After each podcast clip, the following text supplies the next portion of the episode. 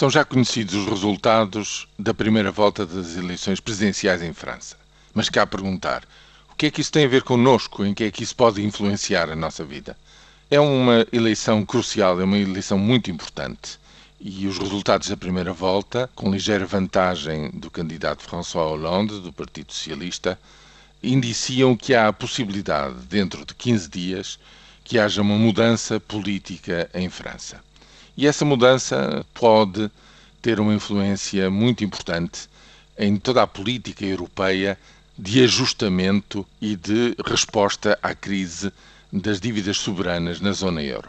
E porquê? Porque justamente o candidato socialista dá visibilidade pela primeira vez em, nestes últimos três anos a uma alternativa, a uma resposta um pouco diferente daquela que neste momento está a ser dada pela esmagadora maioria dos países europeus.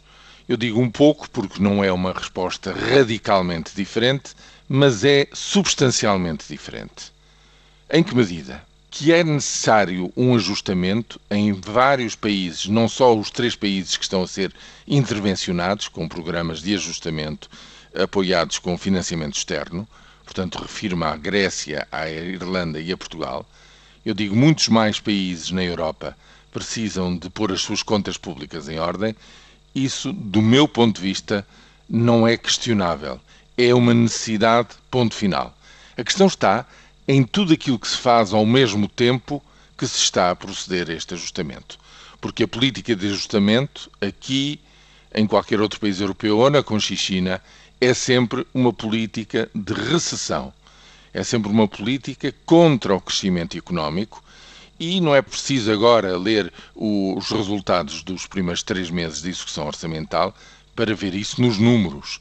Portanto, aqueles que dizem que isso agora é que prova aquilo que estão a dizer, enfim, estão, no fundo, a abrir ou tentar arrombar uma porta que já está aberta. Toda a gente sabe que esta política é e será sempre, em qualquer parte do mundo, necessariamente recessiva.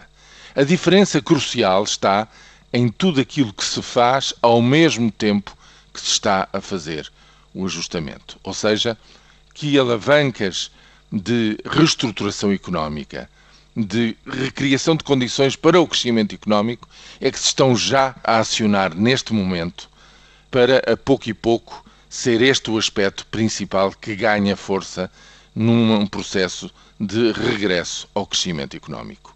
E aí é que François Hollande faz toda a diferença no enquadramento europeu porque ele propõe um papel diferente para o Banco Central Europeu, um papel diferente para as instituições europeias no apoio a esta política de relançamento económico. Por ironia do destino, este governo, que tão marcadamente ideologicamente se põe na posição de querer este ajustamento, custo custar e rapidamente e em força, deveria estar contente com os resultados da primeira volta das eleições presidenciais e, no fundo, teria muito mais a ganhar se fosse o candidato do campo oposto a vencer em França.